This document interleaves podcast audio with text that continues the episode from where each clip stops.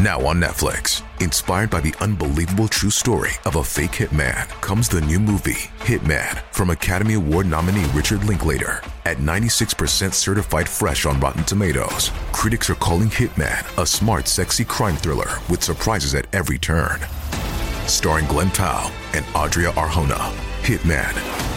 Now playing on Netflix and in select theaters. Rated R.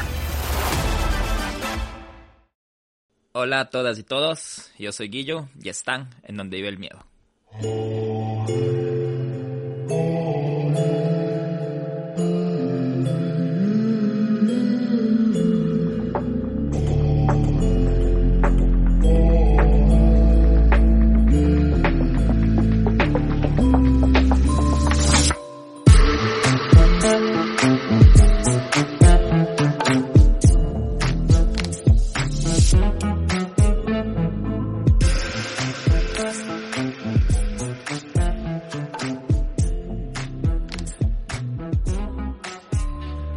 Capítulo 40 Miedo Gang, lo logramos. ¿Quién iba a imaginarse que íbamos a llegar al capítulo 40?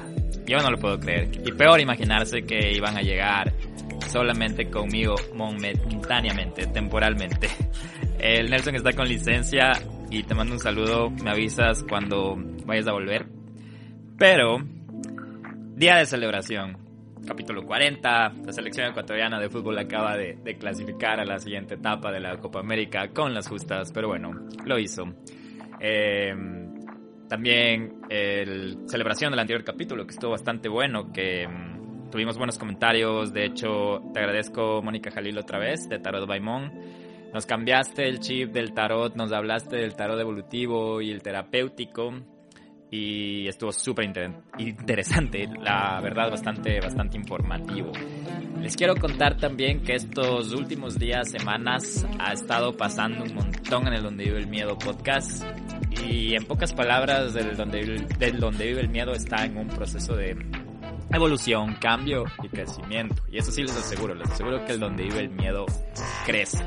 Va a crecer y va, va, va a crear no les voy a decir qué porque no les quiero spoilear, pero va a haber más espacios para crecer con ustedes, no solamente las personas que estamos detrás del micrófono, detrás del teléfono, detrás de la computadora, sino el punto es crecer con ustedes. Y de hecho personas que les tengo mucho cariño se han sumado y también el Miedo Gang se ha sumado, entonces esa es la idea de, de crecer junto a ustedes y interactuar más con ustedes, entonces pilas ahí ya muy pronto van a conocer cómo crece y con quién crece donde vive el miedo. Y no sé, estoy súper emocionado de eso, estamos todos súper emocionados acerca de eso y espero que también ustedes les guste lo que va a pasar con, con el Donde vive el miedo podcast. Bueno, sin más preámbulo ya poniéndonos un poco en situación acerca del capítulo 40, hablando de fiestas, hoy vamos a hablar de la fiesta de Tyler Hadley.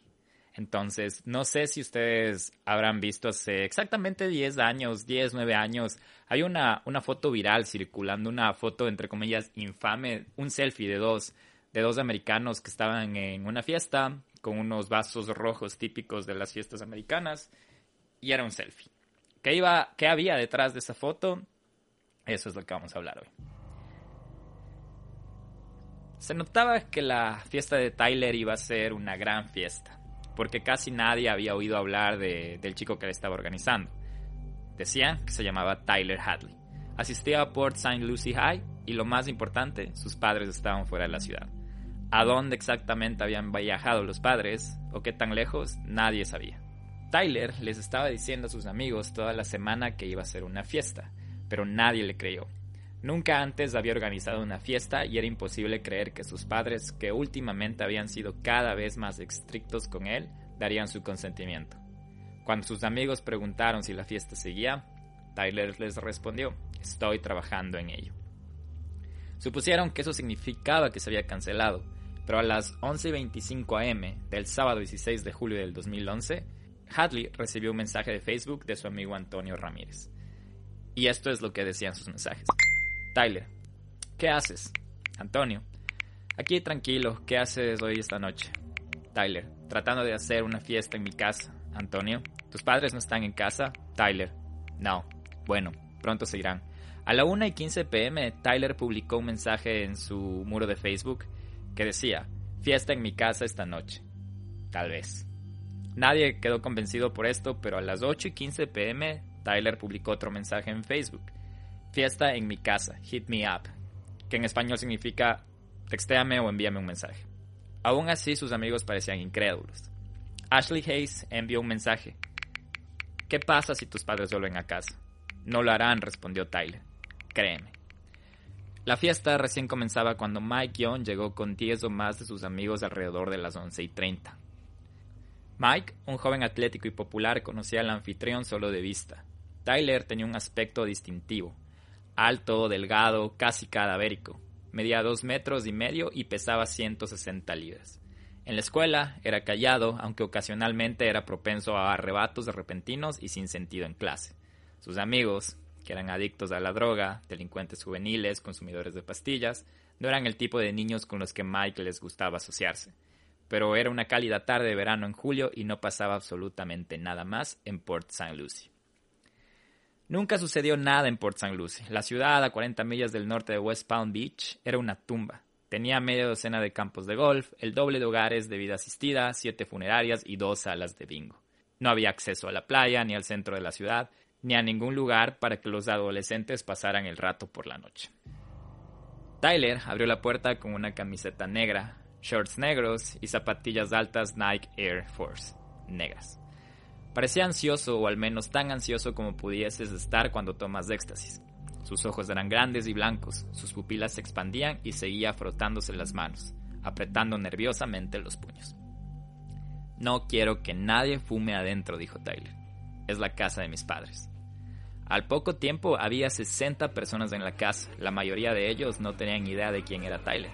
Se sentaron en los sofás, jugaron beer pong en la mesa del comedor, buscaron comida en la cocina y se juntaron en grupos en la puerta tirando latas vacías al césped. En la sala de estar, cuando las botellas caían al suelo y se rompían, se reían. Los cigarrillos se apagaron en la alfombra, la mesa de la cocina, la pared. Tyler parecía estar más preocupado por el ruido que la destrucción de su hogar. Claro, si los vecinos se alarmaban podían llamar a la policía. Pueden fumar adentro, no importa, les dijo luego. Mike estaba hablando con algunas chicas en el sofá cuando uno de los asistentes borrachos dijo, Huelo a gente muerta, riendo. Una gran multitud se había reunido alrededor de la mesa de beer pong. La mesa estaba directamente al lado de la computadora familiar, donde se turnaron para poner canciones en YouTube. Mike escuchó No Sleep de Wiz Khalifa y un par de pistas de un mixtape de Lil Wayne. El área de la computadora estaba aún más sucia que el resto de la casa. El teclado blanco estaba pegajoso con un líquido seco parduzco. Nadie sabía qué era, si era cerveza, si era Coca-Cola, pero nadie miró demasiado cerca. José Eras, un chico de 17 años, delgado, de voz suave y cabello negro, lacio, peinado en ángulo sobre la frente, estaba jugando al beer cuando escuchó a alguien decir, Ah, ¿sabían que mató a sus padres? Todos se rieron. En esa noche, José ganó 15 juegos seguidos de beer. La gente seguía preguntando a Tyler dónde estaban sus padres. Fueron a Georgia, le dijo a Mark Andrews. Están en Orlando, le dijo a Ryan Stonesfer. No viven aquí, le dijo Tyler a Richard Wooders. Esta es mi casa. El amigo de Tyler, Mark Phillips, se perdió la fiesta porque estaba visitando a sus abuelos en Chicago ese fin de semana, pero había salido con Tyler dos noches antes. Jugando videojuegos y viendo televisión en la casa de Marky, Tyler había aparecido bastante bien esa noche pero dos semanas antes habían estado pasando el rato en la casa de Marky cuando Tyler soltó en medio de una conversación que quería matar a sus padres y tener una gran fiesta después. Nadie había hecho eso antes, dijo Tyler. Organizar una fiesta con los cuerpos todavía en la casa. Eso es una locura, dijo Marky. Supuso que Tyler estaba intentando hacerle una broma. Nadie tomó a Tyler en serio cuando habló de matar a sus padres. En un chat de Facebook con su amiga Mercedes Marco el 2 de julio de 2011, dos meses antes de la fiesta, Tyler se quejó de que su madre le había quitado su teléfono celular. Y Tyler dijo, mi mamá es una puta, tal vez deba matarla. Mercedes respondió, no, por Dios, no quiero que te vayas a la cárcel. Tyler, ah, está bien. Y un emoji de corazón. Luego estaba su amigo Matthew Noble de 17 años, un estudiante de tercer año en Port St. Lucie High School, quien conversó con Tyler a las 9 y 40 en la mañana de la fiesta. Matt, en los mensajes. ¿Lo hiciste? Tyler. No, pero voy. Matt. ¿Apuestas? ¿Seguro lo vas a hacer ahora? Hazlo. Tyler. No te preocupes, voy a hacerlo. Y después voy a tener una fiesta. Matt. Yes, fiesta belleza de mensajes. Hablemos un poco de los padres de, de Tyler. Blake y Mary Jo Hadley se mudaron a Port St. Lucie desde Fort Lauderdale 24 años antes para estar más cerca de los padres de Blake. Aunque Port St. Lucie fue destruida por la crisis inmobiliaria, los padres de Tyler tenían trabajos a prueba de recesión. Blake era ingeniero en la planta de energía nuclear de St. Lucie durante 30 años. Mary Jo era una querida maestra de escuela primaria. Volviendo a la fiesta, a medianoche en la residencia Hadley había un centenar de personas y dos perros, un labrador negro llamado Sophie y un beagle anciano, parcialmente sordo y ciego. Sophie no estaba por ningún lado, pero el beagle estaba escondido en la habitación que había pertenecido al hermano de Tyler, Ryan, quien se había mudado a Carolina del Norte seis semanas antes para asistir a la universidad. La fiesta tenía solo varias horas, pero parecía que la habitación había sido saqueada por ladrones. La ropa estaban esparcidas por el suelo y el marco de la cama estaba rajado. El Beagle se encogió debajo de la cama. Stephanie Castañeda llegó con su amigo Joshua alrededor de la medianoche. Estaba enamorada de Tyler, pero no lo conocía bien. Tyler estaba parado incómodamente junto a la pared, junto a la computadora de su madre, y no hablaba con sus amigos. Cuando Stephanie fue al baño, encontró un Beagle escondido en la ducha. A las 2 y 30 m la fiesta se estaba quedando sin cerveza, por lo que Tyler le pidió a Mark Andrews y su novia Ashley que lo llevaran a la gasolinera a una cuadra de distancia. Tyler le dio un fajo de billetes de 20 dólares a Mark, que tenía 21 años, y le pidió que comprara cuatro cajas de cerveza. Mientras esperaban en el auto de Mark, Tyler le mencionó a Ashley que su padre había muerto. Ashley, que no conocía muy bien a Tyler, asumió que se refería a que su padre había fallecido hace mucho tiempo. Cuando regresaron a la casa, en la fiesta estaban jugando al water punk, beer punk pero sin cerveza sino con agua. Uno de los asistentes caminaba con una bolsita de píldoras blancas redondas, vendiéndolas a un dólar cada uno. Otro vendía marihuana. Anthony Snook apareció alrededor de las 2 y 45. Alguien le había enviado un mensaje de texto diciendo que la fiesta de Hadley era la cosa más grande de la historia. Anthony le dijo a Tyler, gracias por hacer esta fiesta. ¿Cómo has estado? Está bien, respondió Tyler, con su voz plana. Snook conocía a Tyler de la escuela como un niño tímido e introvertido que evitaba contacto visual y se reía de sus propios chistes. Pero esta noche, a pesar del creciente caos de la fiesta, Tyler parecía perfectamente tranquilo. Al menos hasta que uno de los asistentes que se había quitado la camisa y había salido corriendo de la casa gritando, regresó con un buzón en la cabeza. Wow, ¿de dónde diablos sacaste eso? le preguntó Tyler. El chico respondió, lo saqué del césped del vecino. Luego se dio la vuelta a la sala de estar con el buzón tirando botellas de cerveza al suelo. Esa es una de las peores cosas que pensó Tyler que le podía pasar. Entonces empezó a gritar y dijo, robar un buzón de correo es un delito grave y la policía podría llegar. Luego de eso alguien sacó el buzón de la casa y lo devolvió a la calle. Snook notó que la puerta del dormitorio principal estaba cerrada. Suponiendo que había gente dentro drogándose, trató de entrar, pero estaba cerrado. Estaba oscuro en la casa, pero notó una mancha negra, de unos 30 centímetros de largo, debajo de la puerta. Parecía una pintura a base de aceite que alguien había intentado limpiar sin éxito. Justin Wright, un jugador de fútbol universitario que pidió que se ocultara su nombre real, llegó a la 1 y 15 am. Lo primero que notó fue el hedor. Olía a ropa sudada que había estado ahí demasiado tiempo. El sitio era un desastre. Las baldosas de cerámica blanca estaban sucias. En la pared faltaban varios marcos de cuadros y otros colgaban torcidos. Platos manchados con restos de macarrones con queso acumulados en la cocina. Justin le preguntó a Tyler si había reglas en la casa. Haz lo que quieras, dijo Tyler. Y ojo con esto. Durante el juego de beer pong de Justin, la pelota rebotó en el suelo y rodó debajo de la mesa donde se detuvo en una sustancia marrón, espesa y pegajosa. Justin estaba un poco asqueado, pero no le dio mucha importancia. llevó la pelota al fregadero de la cocina y la enjuagó debajo del grifo. Luego siguió jugando. ¿Qué creen que era ese líquido espeso y pegajoso? Cuando Mark Andrews se iba de la fiesta, Tyler preguntó si podían hablar en privado. Tyler salió y ordenó a todos los que estaban allí que regresaran a la casa para que sus vecinos no llamaran a la policía. Una vez que todos estuvieron dentro, Tyler se volvió hacia Mark. Amigo, hice algunas cosas. Podría ir a la cárcel. Podría irme de por vida. No sé, amigo, me estoy volviendo loco este momento. ¿De qué estás hablando? le preguntó Mark. Amigo, sé que no me vas a creer, nadie me creerá. Maté a alguien. Amigo, matar a alguien es asunto tuyo, le dijo Mark. No me digas ese tipo de cosas y no necesito saber. Tyler regresó a la casa y se encontró con Ricardo Acevedo, un joven de 18 años que había conocido a Tyler esa noche. Gracias por invitarnos, dijo Ricardo, y gracias por la cerveza. Solo quería hacer algo divertido antes de irme, le respondió Tyler. ¿A dónde vas? le preguntó Ricardo. Tyler, me voy a suicidar. ¿Por qué harías eso? Porque hice algo realmente malo, respondió Tyler. Y Ricardo preguntó, ¿qué hiciste? No puede ser tan malo. No te preocupes, dijo Tyler. Si me atrapan, estaré en la cárcel mucho tiempo. En su habitación, Tyler encontró a Kimberly Thiven, una chica de 20 años de pelo negro que entonces era conocida por sus amigos como Kay Nasty. Tyler y ella eran amigos cercanos, vivían solo a dos casas. Me voy por 60 años, le dijo a Kimberly. Su voz parecía provenir de un lugar lejano. ¿Por qué? ella preguntó. Él respondió, lo averiguarás mañana.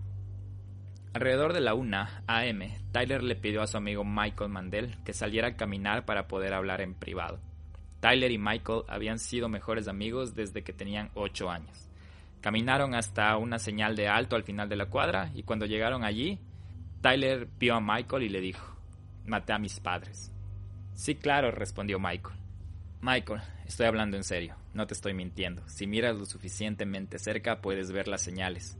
Eso le dijo Tyler a Michael, y también le dijo que mirara el camino de entrada. Michael vio que los dos autos más cercanos del garaje eran una camioneta Toyota Tacoma negra que pertenecía al padre de Tyler y la Ford Expedition roja de su madre. Si los padres de Tyler no estaban en casa, ¿por qué estaban ahí sus autos?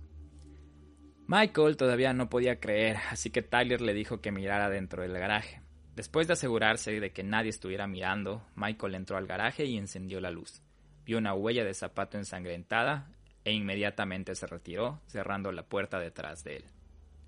Tyler llevó a Michael al dormitorio principal, donde había rastros de sangre en la puerta. Tyler abrió la puerta. Michael vio sillas de comedor y toallas empapadas de sangre apiladas en una enorme pila. En la parte inferior, emergiendo de los escombros, había una pierna gruesa y blanca. Tyler le contó a Michael lo que había sucedido. Esa tarde, poco antes de las 5, Tyler había escondido los teléfonos celulares de sus padres para que no pudieran pedir ayuda.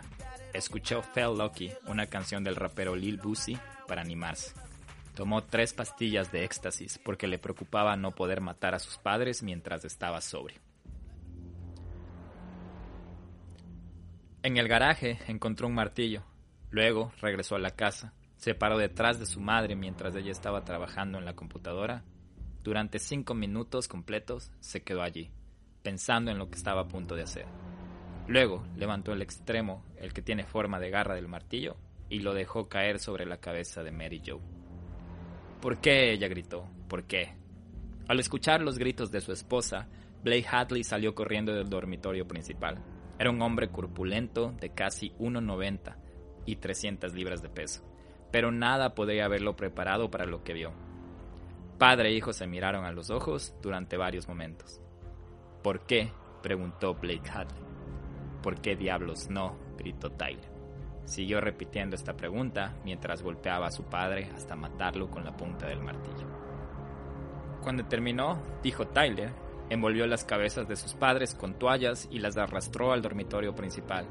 Los cuerpos yacían uno al lado del otro, boca abajo con el martillo en el suelo entre ellos. Le tomó tres horas limpiar toda la sangre, mucho más de lo que Tyler había anticipado. Arrojó todas las pruebas incriminatorias que pudo encontrar en el dormitorio, enterrando los cadáveres debajo de una pila de platos rotos, vidrios rotos, toallas y fundas de almohada ensangrentadas, libros, una mesa de café, un trapeador de esponja, toallas Clorox y tarros de café. Se dio una ducha y luego le dijo a Michael, miró su reflejo en el espejo del baño y se rió.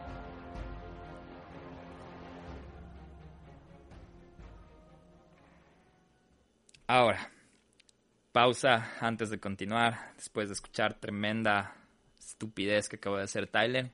¿Y qué creen que hizo Michael, el amigo de él, a quien le acaba de, de contar todo esto? Michael nos fue de la fiesta. Se quedó otros 45 minutos posando para selfies con Tyler. Aquí va la famosa. En una foto tomada con el teléfono de celular de Michael, los dos mejores amigos se paran en lo que parece ser el garaje. La expresión de Michael es severa, desafiante. Tyler levanta un vaso de plástico naranja. Su boca está ligeramente torcida, sus ojos tensos, su rostro es una mezcla de dolor, desesperación, miedo, horror. Y esta es la famosa infame foto de las que les hablé al inicio del, capítulo. Y obviamente la vamos a postear en el Instagram de Donde vive el miedo para que, para que tengan una mejor idea de esta inmortalización, entre comillas, de lo que fue la fiesta y lo que era la fiesta en ese momento. Bueno, volviendo al tema. Cerca de las 2 de la mañana, alguien se puso de pie y anunció que un vecino de Mike Young estaba organizando otra fiesta en la casa. Comenzaron a correr afuera, arrojaron sus bebidas en el césped y abrieron las puertas de los autos. Tyler salió corriendo tras ellos. Joshua Court acababa de instalarse en su auto cuando alguien golpeó la ventana del lado del conductor. Era Tyler. ¿A dónde van todos? le gritó. Josh bajó la ventanilla y le explicó que iban a otra fiesta. Oh, dijo Tyler, aliviado. Está bien.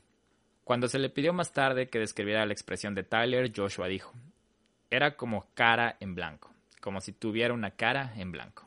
Solo eso es lo que repetía. A finales de abril, diez semanas antes de su fiesta, Tyler se peleó en la casa de un amigo y fue arrestado por un cargo de agresión agravada debido a que tenía antecedentes de menores, habiendo sido condenado previamente por robo. Fue sentenciado a una semana en la cárcel del condado de St. Lucie, seguida de dos semanas de arresto domiciliario. Mary Jo confiscó su teléfono celular, lo que le obligó a Tyler a usar Facebook para comunicarse con sus amigos. Y les voy a leer una conversación que tuvo semanas antes Tyler con una de sus amigas Isadora. Tyler, no me envíes mensajes de texto sobre drogas. Isadora, ¿qué pasa? Tyler, mi mamá lo tiene porque me arrestaron el lunes y ella está loca. Acabo de salir hoy. Isadora, oh mierda. Tyler, puta madre, fue una mierda. Isadora, eres un chico malo. Tyler, es broma, es una vida de piratas para mí. Isadora, jajaja, ja, ja, ¿de qué estás hablando? Tyler, no me asocio con no piratas. Isadora, ¿qué? Tyler. Ok, he terminado con todas las tonterías náuticas. Isadora, eres tan tonto, ¿qué estás haciendo? Tyler, nada, considerando el suicidio. Isadora, ¿por qué? Tyler, hmm, porque quiero morir, supongo. ¿Qué otras razones hay? Isadora, ¿hablas en serio? Tyler, sí, quiero morir a veces. Isadora, no mueras. Fuma un porro siempre que estés triste. Tyler. Antes. Ahora veo mucho cuando estoy deprimido. Llena el vacío dentro de mí. Isadora. Eres todo un personaje. Tyler. Sí, pero todas mis sonrisas son falsas. Gracias por aguantarse el tremendo monólogo de Tyler y Isadora. Solo por esta vez.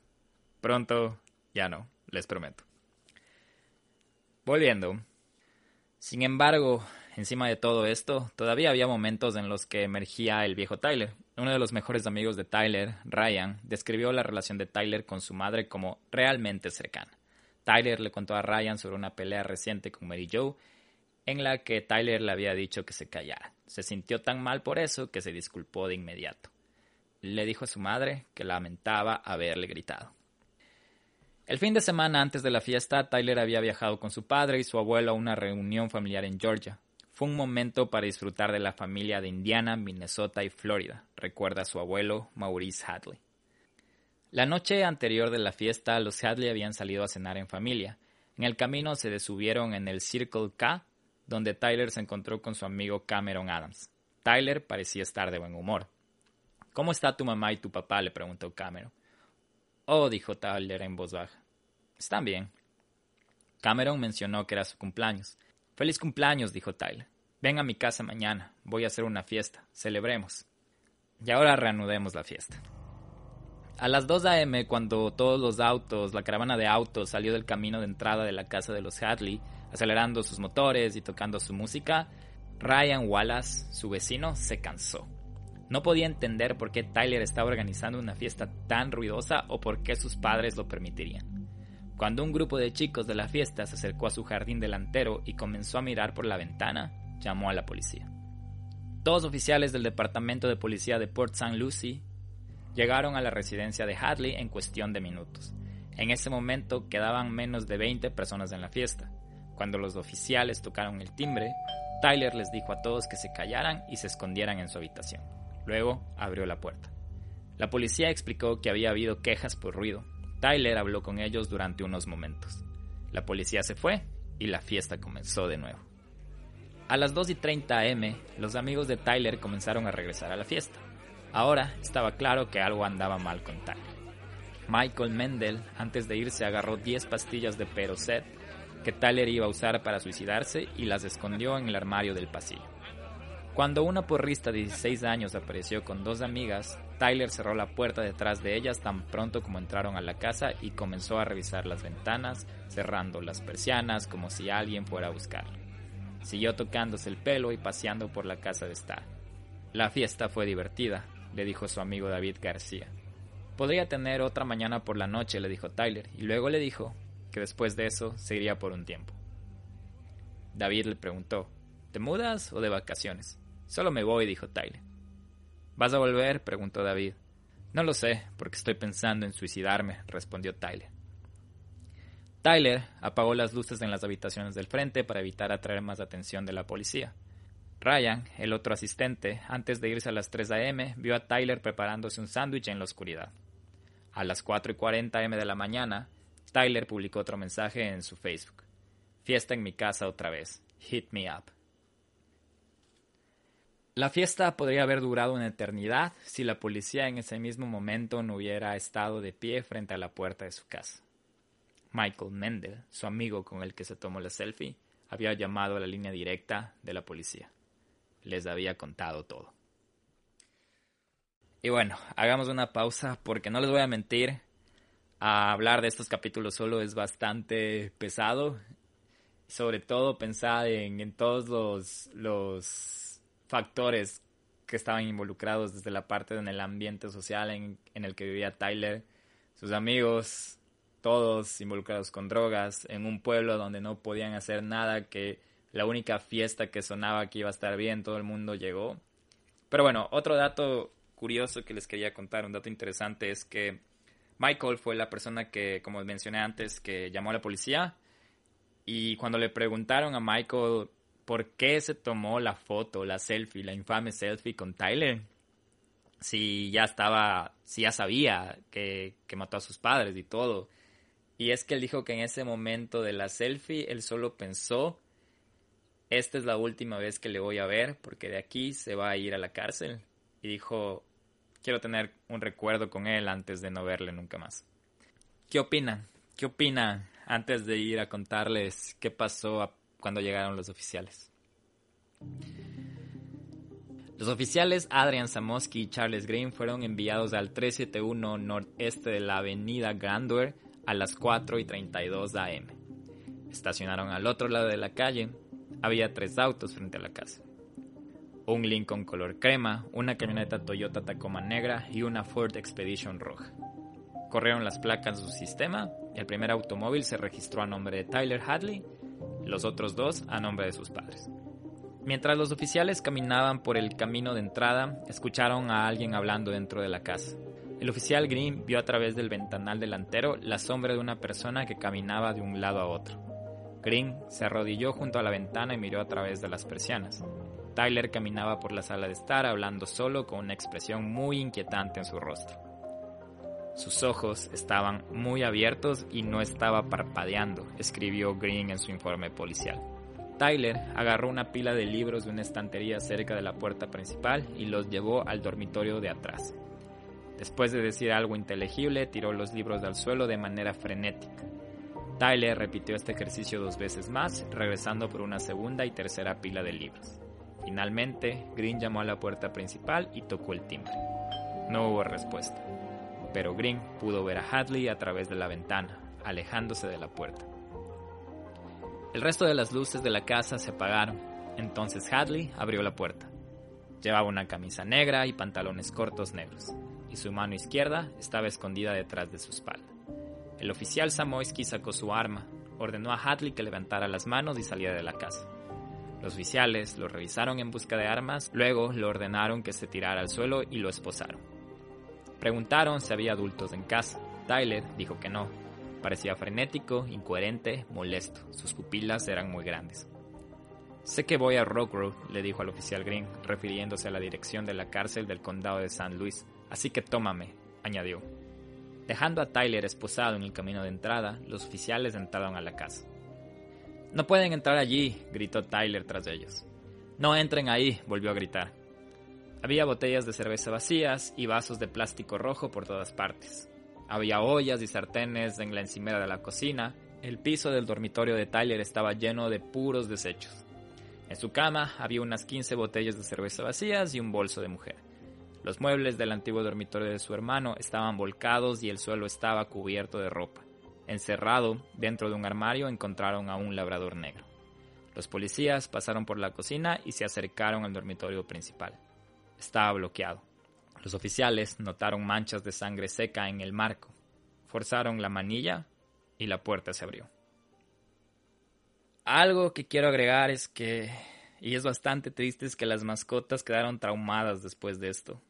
Quedaron traumadas, les tuvieron que llevar a un centro de rehabilitación porque estaban totalmente traumadas porque los animales presenciaron toda la escena del asesinato de los de sus padres y también estuvieron encerrados escuchando todo lo que pasaba en la fiesta, ruido y todo eso afectó bastante a las mascotas. Solo quería mencionar esto porque no sé si son amantes de las mascotas, de los animales. Yo personalmente amo los perros y sí me pareció este dato bastante triste y a la vez como me llenó como de impotencia de, de, de que este individuo, no sé cómo decirle en otras palabras, todo lo que este individuo ocasionó, todo el daño colateral que realizó.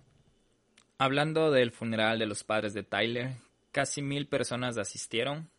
Dos ataúdes yacían frente al altar. Mary Jo Hadley era una católica comprometida, sirvió como lectora en la Iglesia Católica St. Louis y enseñó el rito de iniciación cristiana a los conversos.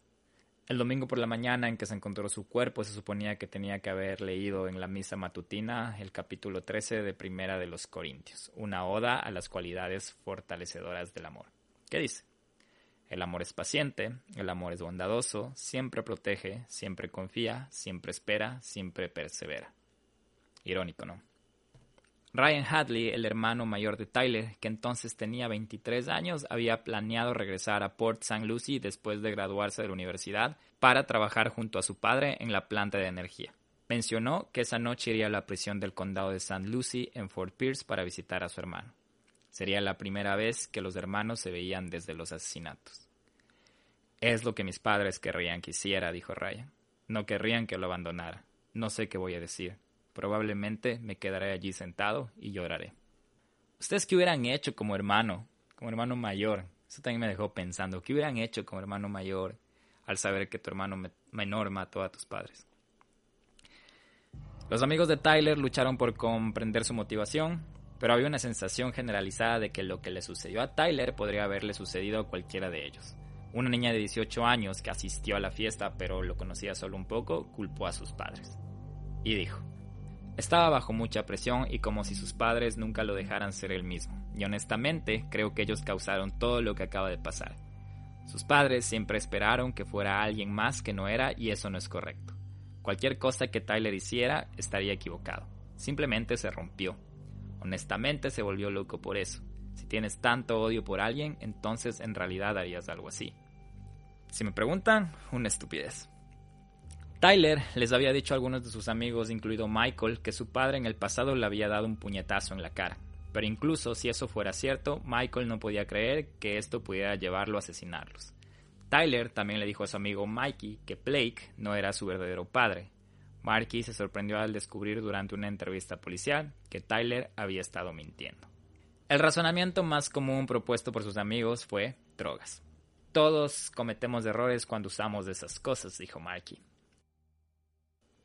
Bueno, a la final esas explicaciones y excusas tontas de sus amigos no evitaron su sentencia. Tyler fue sentenciado a dos cadenas perpetuas y en la cárcel del condado St. Lucie, Tyler es una celebridad.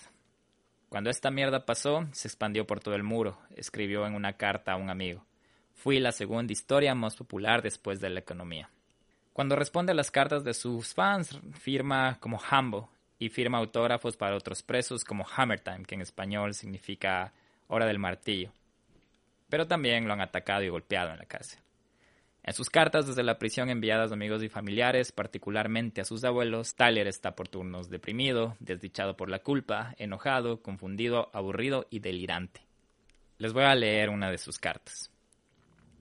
Estaba viviendo mi vida como un niño normal de 17 años y lo siguiente que sé es que estoy en medio de la cárcel del condado de St. Lucie. Arruiné la vida de muchas personas y parece que no puedo perdonarme a mí mismo. Me encuentro llorando mucho por toda la culpa. Todos los días pido perdón y le pido a Dios que no me envíe al infierno. No quiero ir allí. El padre Michael me dijo que si confieso mis pecados y me arrepiento, Dios me perdonará todo. Simplemente no puedo deshacerme de toda esta culpa. Me está tragando por completo. Estoy extremadamente nervioso de que me den cadena perpetua. Me está deprimiendo bastante. Quiero decir que lo siento mucho por todo el dolor que he provocado. Sé que todos piensan que soy un psicópata y todo eso, pero realmente lo siento por todo. He estado orando todos los días pidiendo perdón. Me siento extremadamente mal por Ryan, especialmente por ti y mis otros abuelos por el dolor que he causado. Siento que Ryan ya no me ama, pero sé que lo hace y simplemente está pasando por un momento difícil. Es muy difícil pasar por esto. Tengo miedo y me siento tan solo. Perdonó a Michael Mandel, su amigo, por entregarlo y evitar que se suicidara, no sin antes señalar, estoy en la cárcel por tu culpa. Y le escribió una carta diciéndole, ojalá pudiera devolverte un poco de cervezas y fumarme un porro contigo, pero debo decir que se siente bien estar sobre. Mi cabeza es agradable y clara. Asegúrate de beber un poco de Miller por mí. Bébetela estúpidamente como yo lo solía hacer. Te lo juro, Michael. El diablo me tenía preso. Hablé con él y él me habló por eso parecía tan loco hacia el final. No soy un monstruo de sangre fría como todos piensan que soy. Soy una persona cariñosa que cometió un error horrible. Tienes que dejar que la gente sepa que. Puntos suspensivos. A la mañana siguiente de la fiesta, la noticia del arresto de Tyler se difundió rápidamente entre los adolescentes que habían asistido a la fiesta. Mike Young y varios de sus amigos acababan de regresar de la playa cuando sus teléfonos empezaron a sonar. Estaba como maldita sea hermano, dice Mike. Esto es horripilante, como el infierno. No puedo creer que festejamos la noche donde había gente muerta. Después de que Mike concediera una entrevista a un reportero de noticias local, recibió 30 solicitudes de amistad en Facebook. Ellos estaban como, te vi las noticias, hermano, y yo estaba como, sí, fue increíble. No me molesté cuando me enteré, dijo la animadora de 16 años. No estaba asustada ni disgustada. No es como si lo conociera personalmente. Estaba asombrada. Cuando Anthony Snook se enteró de los asesinatos de Hadley, pensó, Vaya, acabo de ir a la fiesta de mi vida. Es un desastre lo que hizo, pero dentro de 20 años podré decir que estuve allí. Odio Port Lucy, pero esto es genial. ¿Qué tal les parece esta historia de Tyler y todo su círculo de increíbles y excepcionales y perfectos ejemplares amigos? no les tengo más que decir, que espero que lo hayan disfrutado, espero que eh, les haya gustado, espero que me hayan soportado en todos los monólogos, de hecho les agradezco un montón. Y les vuelvo a repetir que se vienen cosas grandes, que el donde vive el miedo crece, hay nueva merch, seguramente cuando estén escuchando esto ya está posteada en Instagram, así que vayan a seguirnos en Instagram, vayan a compartir este episodio. El Instagram es arroba donde vive el miedo para la gente nueva que nos está escuchando. Y también pueden enviarnos, recuerden, sus historias a arroba donde vive el miedo podcast. Ah, no, perdón. Pueden enviarnos sus historias al correo donde vive el miedo podcast arroba gmail.com. Les mando un abrazo Estén atentos, cosas grandes, emocionantes, vienen. Les quiero un montón, gracias por estar en este camino con nosotros y lograr este capítulo 40. Tengan una excelente semana, un excelente día, les mando un abrazo y pilas con lo que se viene. Un abrazo, chao.